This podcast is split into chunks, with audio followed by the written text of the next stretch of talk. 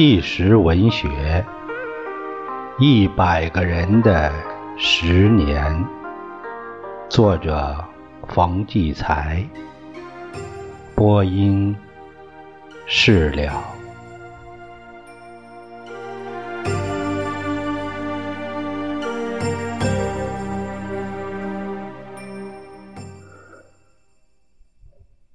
下面是她丈夫的讲述。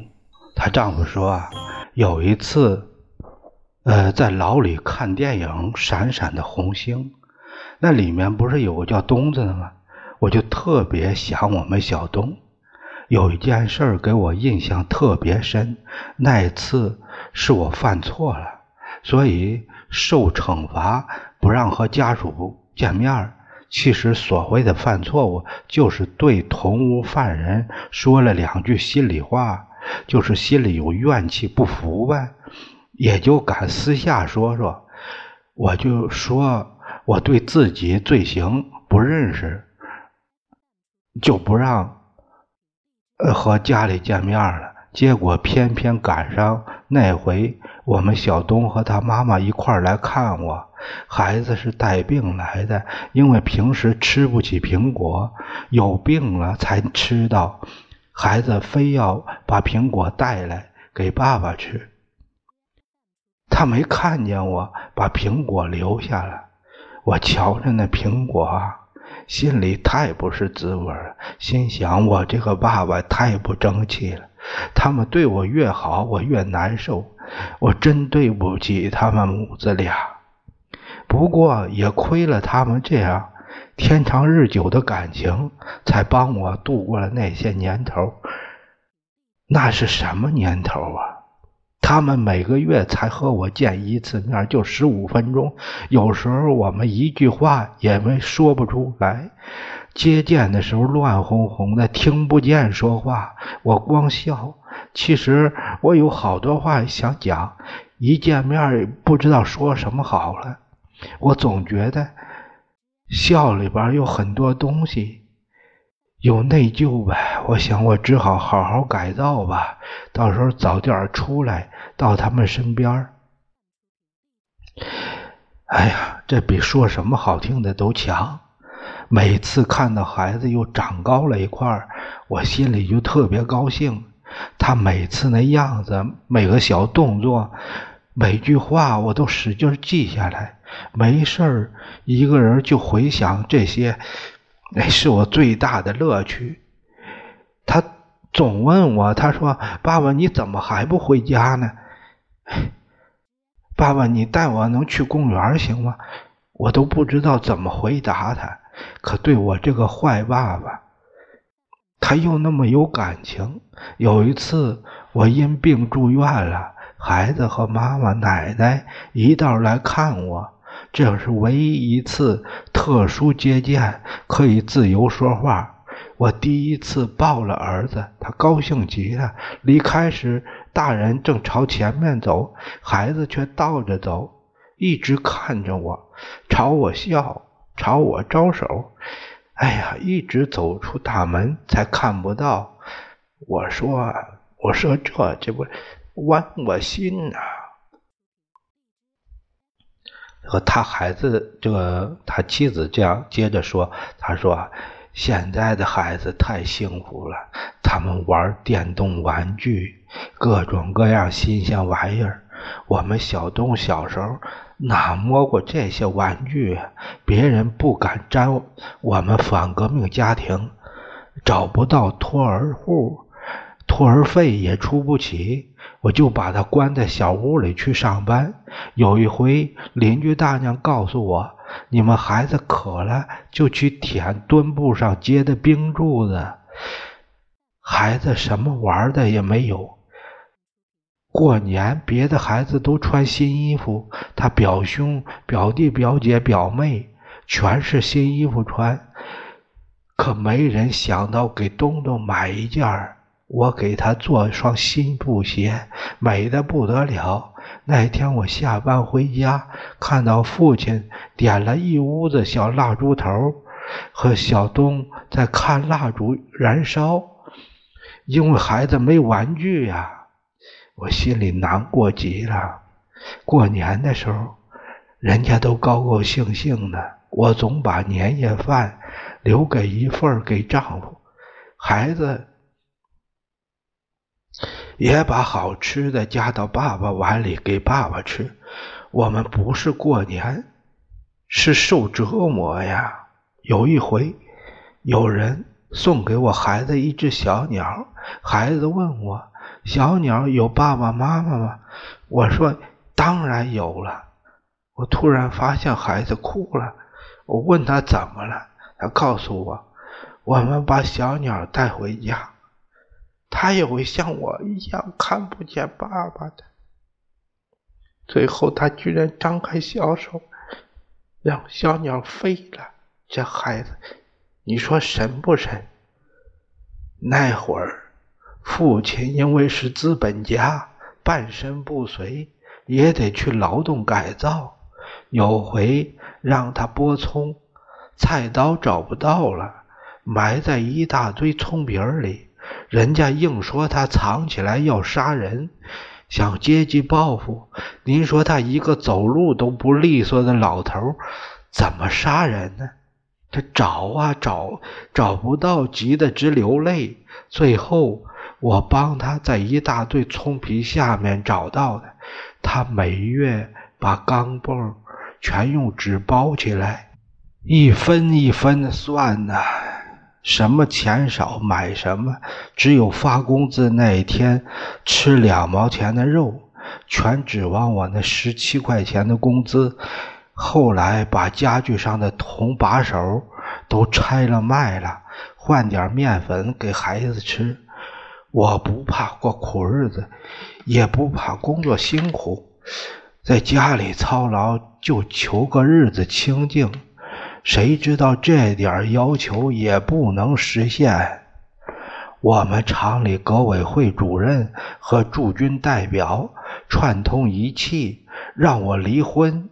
开头天天拉我，我那时真想不到打我的主意。他们很费了一番心思，连我也不知道的生母，居然叫他们找到了。我生母是贫农，在乡下很穷，以前是把我卖给现在这个资本家的父亲的。他们说我是贫下中农的后代，不能看着不管，要我和爱人离婚，和资本家父亲。那他。像待我亲生一样，因为没孩子，让我跟他划清界限。革委会主任那女的说：“如果你离婚，可以给给你解决房子问题、入党问题、婚姻问题，一切包我身上。”呃，那个姓他妈什么玩意儿的驻军，完全，呃。一个农村兵提干的，天天追我，死缠着我，整天和我谈话，一谈一整天，也不让我去车间干活。一开会就找我，有些积极分子，呃，那些会也叫我一道去听。大伙儿都奇怪，他和我是怎么回事他也不管影响，当着好多人就总找我。革委会主任说：“房子给你找好了，就等你的革命行动了。说是党对我负责，我母亲和亲哥哥都是他费了好大劲儿打农村弄来的。召开大会，叫我妈妈一苦，还办学习班给我做工作。”说只有我离婚了，才能证明，呃，回到人民中来，划清了界限。他说你，哎，是我们的阶级姐妹，怎么能看着不管？说的话也没水平。说他夜里上厕所回来想起我就一夜睡不着。说我还年轻，以后路还长着呢。我觉得又可气又可笑。我这乡下来的妈也劝我离，哥哥也说哪怕先离了再说呢，怕我太受罪。有一次让我妈开忆苦会，他连夜逃走，他不忍再看我受罪，他也恨死那个革委会主任了。革委会主任说对我的离婚包到底了，就暗示就是那个，呃，就暗示说那个是军代表，他们相互帮忙都有好处捞。那个驻军，呃，要和大城市姑娘结了婚以后复原，不用回农村。革委会主任帮他这个忙，也可以保着不倒，还会提升。后来三结合，他俩都结合进去了，都当了厂里的头头。有一阵儿，他们逼得我逼得太紧，每天挺晚的回来。父亲半身不遂，在家等我，怕我出事儿。一次他哭了，要到北京告状。我也实在受不了了，跟我丈夫写信说暂时先离婚，离婚再等他，压力不是小点吗？他接到信，马上回信给我，这信我还保留着呢。你看见，这写这个信是这样写的：毛主席语录，情况是在不断的变化，要使自己的思想适应新的情况，就得学习。呃，这个写的就是，呃，上边一行是，呃，写我妻子的，写的我的名字，我丈夫写我的名，他说你好，我已正式得知你准备和我断绝关系，这很好，你的决定是可以理解的，我坚决支持你这一行动。我本人在离婚这个问题上不准备做什么文章，因为主动权在你手里。我是一个犯人，我只有要孩子的愿望。孩子作为我来讲，是我后半生的寄托和希望。我也不能不为晚年想一下。我现在没有给孩子再找个继母的想法，就是将来也坚决不会有这想法。我不是出尔反尔的人。这一点你是体会到的。再说十年出去后，我会落什么结局？你想必，呃，也可想而知。你如果打算要这个孩子的话，今后会有更好的优越条件来考虑，你还能生养。我不同了，所以我有这方面要求。总之呢，呃，我会正确对待这个问题。祝你已在已经选择的道路上走得更好。这个写于一九七一年四月二十八日。我看这封信的时候，心里挺难过。虽然我们感情挺好，终究在一块儿的时间短，分开时间长，没有沟通感情的机会。我怎么会再嫁别人？我去找法院谈。没想到法院说你们单位来过人了，要你离婚。我一愣，他们还是走在我前头了。可是我觉得还是有好人的。法院这人对我说，离婚必须双方出面，别人不能包办。他还说你要跟他离了，他在里边日子就更不好过了，懂吗？我心里一热，决定不离婚。我想，我找到了法律保护，就更坚决了。这下厂里就恨上我了。革委会主任对我明着说：“我们斗不过去，我们失败了。”他们把我调到人防工程队去挖地道，用苦力呃惩罚我。我想。老天爷对我太不公平了！我向来连小猫小狗都没得罪的女人，为什么让我受这么大罪呀？我还不够坚强，坚强的不是？我就拼命干活。这时候有人贴大字报。说我是父亲的小老婆，那会儿大字报怎么写就怎么写，诚心糟蹋我。有时实在熬不过去，也想到死。一想到孩子和丈夫不能走这一步啊，我就忍着。总想只要我和孩子在，他就有盼头，不至于有别的想法。熬死熬活也熬着吧。最难的还是地震那会儿。房子震坏了，没人管我们反革命家属，家里没男人，真是什么也不行。单位不管，没人拾砖头盖盖零件，就在破丝网上面盖个油毡，下下面糊上泥，就怕下雨，一下雨下边一半全泡了，又得和上泥，没有电，没人管接，只好点煤油灯。晚上刮风的时候，风都透进来，这灯一晃一晃的，惨了。我们老少三个人挤在一堆儿，将就着睡，就这样过了好几年。呃，讲述者的丈夫他这样说：“我们那会儿写信，纯粹是给队长看的，都要检查，不敢什么都写。”后来慢慢才好点儿。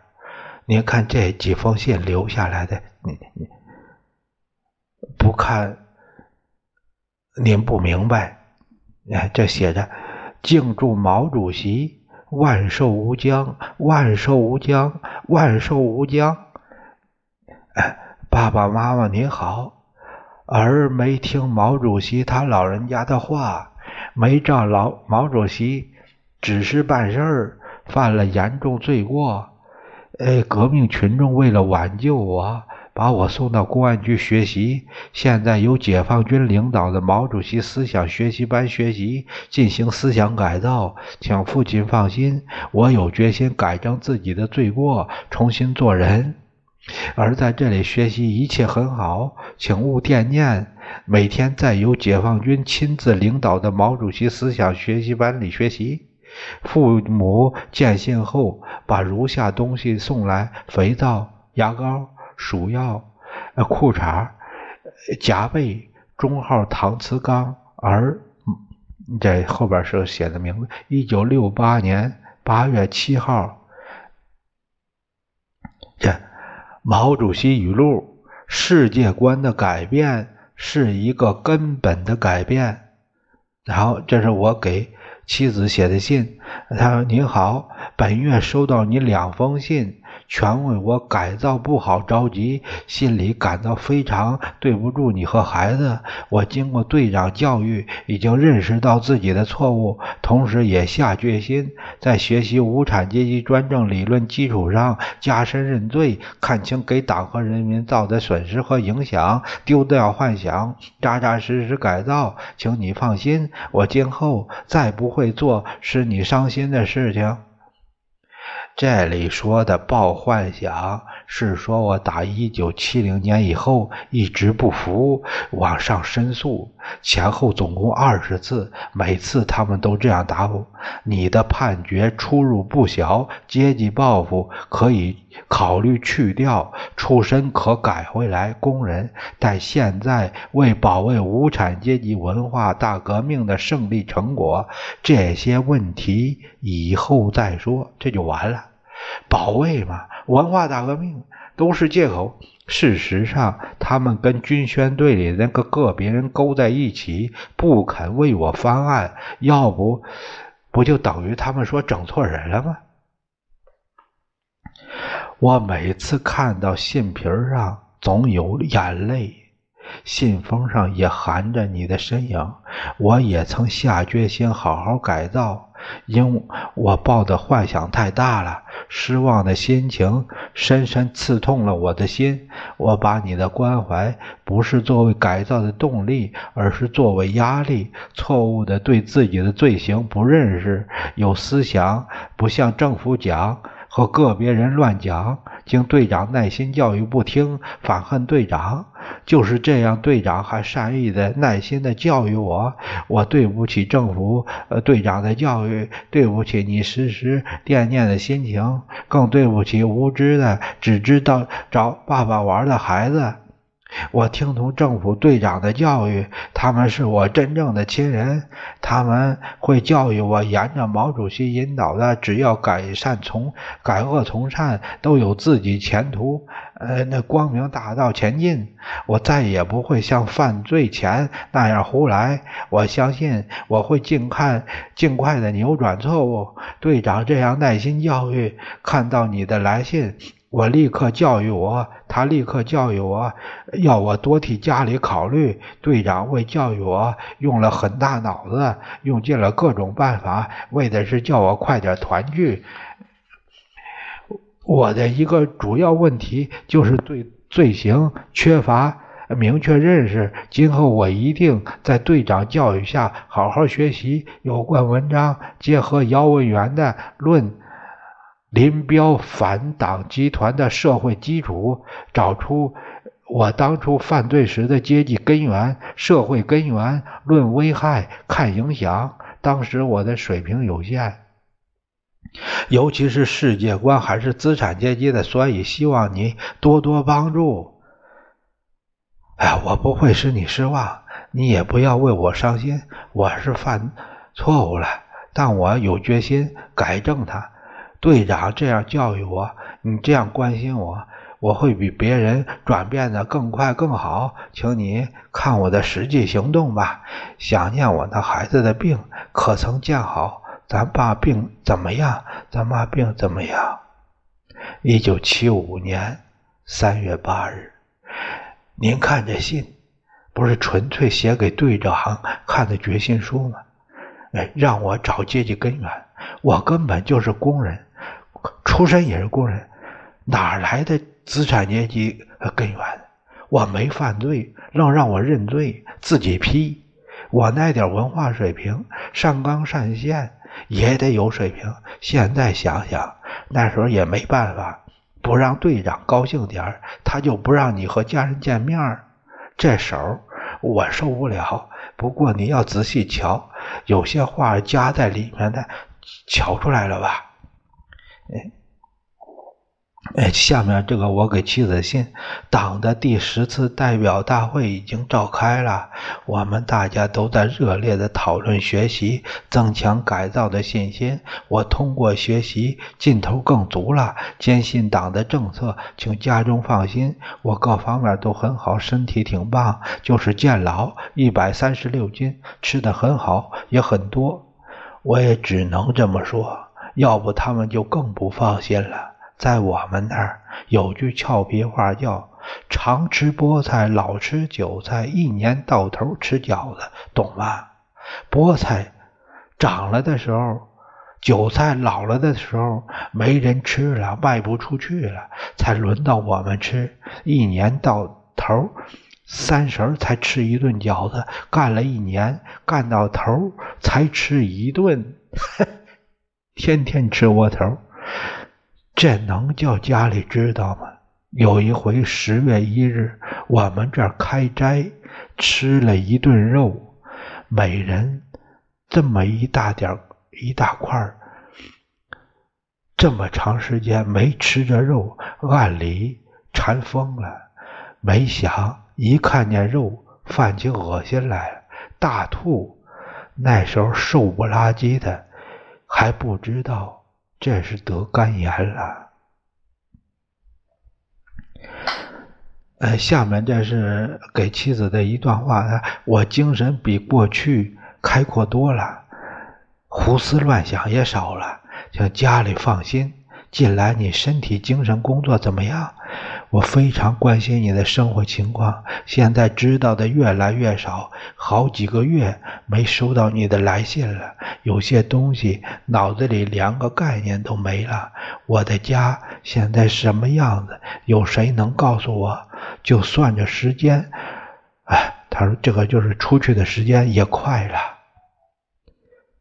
这是一九七四年十月九号写的。下面是他妻子这样说：“他说，记得他刚进家的时候，我像在做梦啊，因为我总梦见他回家的情景。真一回来，反倒像做梦了。我们还是住在临建的破棚子里，站不直身子的小窝棚，可我心里温暖极了，因为这里真正住了一家人了。和他重逢后的第一夜，我几乎没说话，对脸瞧着。我忽然觉得我年轻了，又重新回到十年前的样子。我不敢轻易问他狱里的生活，怕他伤心，也怕自己经受不起。我们的精神都太脆弱了，再经不起任何折磨了。